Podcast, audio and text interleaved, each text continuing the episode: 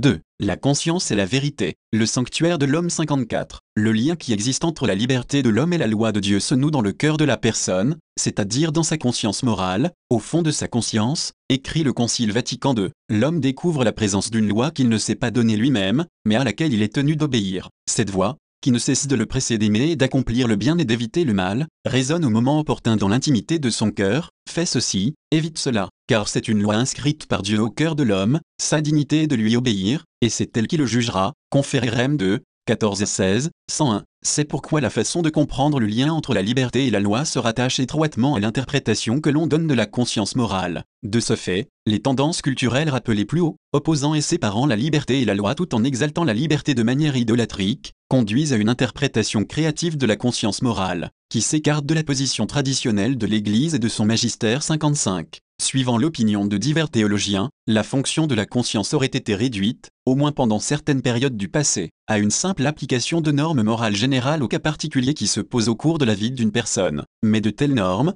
disent-ils, ne peuvent être aptes à accueillir et à respecter la spécificité intégrale et unique de chacun des actes concrets des personnes, elles peuvent aussi aider en quelque manière à une juste évaluation de la situation, mais elles ne peuvent se substituer aux personnes dans leurs décisions personnelles sur le comportement à adopter dans des cas déterminés. Dès lors, cette critique de l'interprétation traditionnelle de la nature humaine de son importance pour la vie morale amène certains auteurs à affirmer que de telles normes sont moins un critère objectif et contraignant pour les jugements de conscience qu'une perspective générale qui, en première approximation, aide l'homme à ordonner avec cohérence sa vie personnelle et sa vie sociale. Ces auteurs relèvent encore la complexité propre au phénomène de la conscience, elle se réfère intimement à toute la sphère psychologique et affective ainsi qu'aux multiples influences de l'environnement social et culturel de la personne. D'autre part, on exalte au plus haut point la valeur de la conscience, définie par le Concile lui-même comme le sanctuaire de l'homme, le lieu où il est seul avec Dieu et où sa voix se fait entendre sans deux. Cette voix, dit-on, amène l'homme moins à une observation scrupuleuse des normes universelles qu'à une prise en compte créative et responsable des missions personnelles que Dieu lui confie. Dans leur volonté de mettre en relief le caractère créatif de la conscience,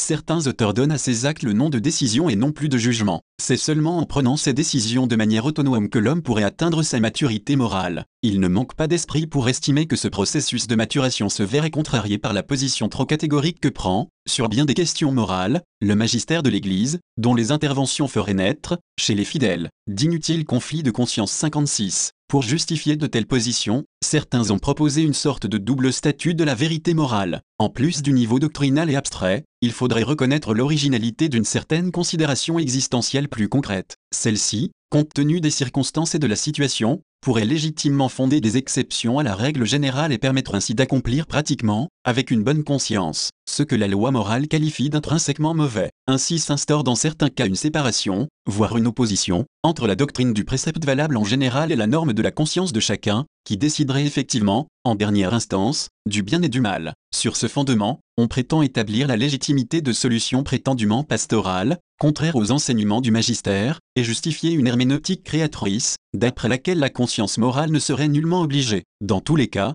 par un précepte négatif particulier. Il n'est personne qui ne comprenne qu'avec ces positions on se trouve devant une mise en question de l'identité même de la conscience morale face à la liberté de l'homme et à la loi de Dieu. Seuls les éclaircissements apportés plus haut sur le lien entre liberté et loi, lien fondé sur la vérité, rendent possible le discernement à faire sur cette interprétation créative de la conscience.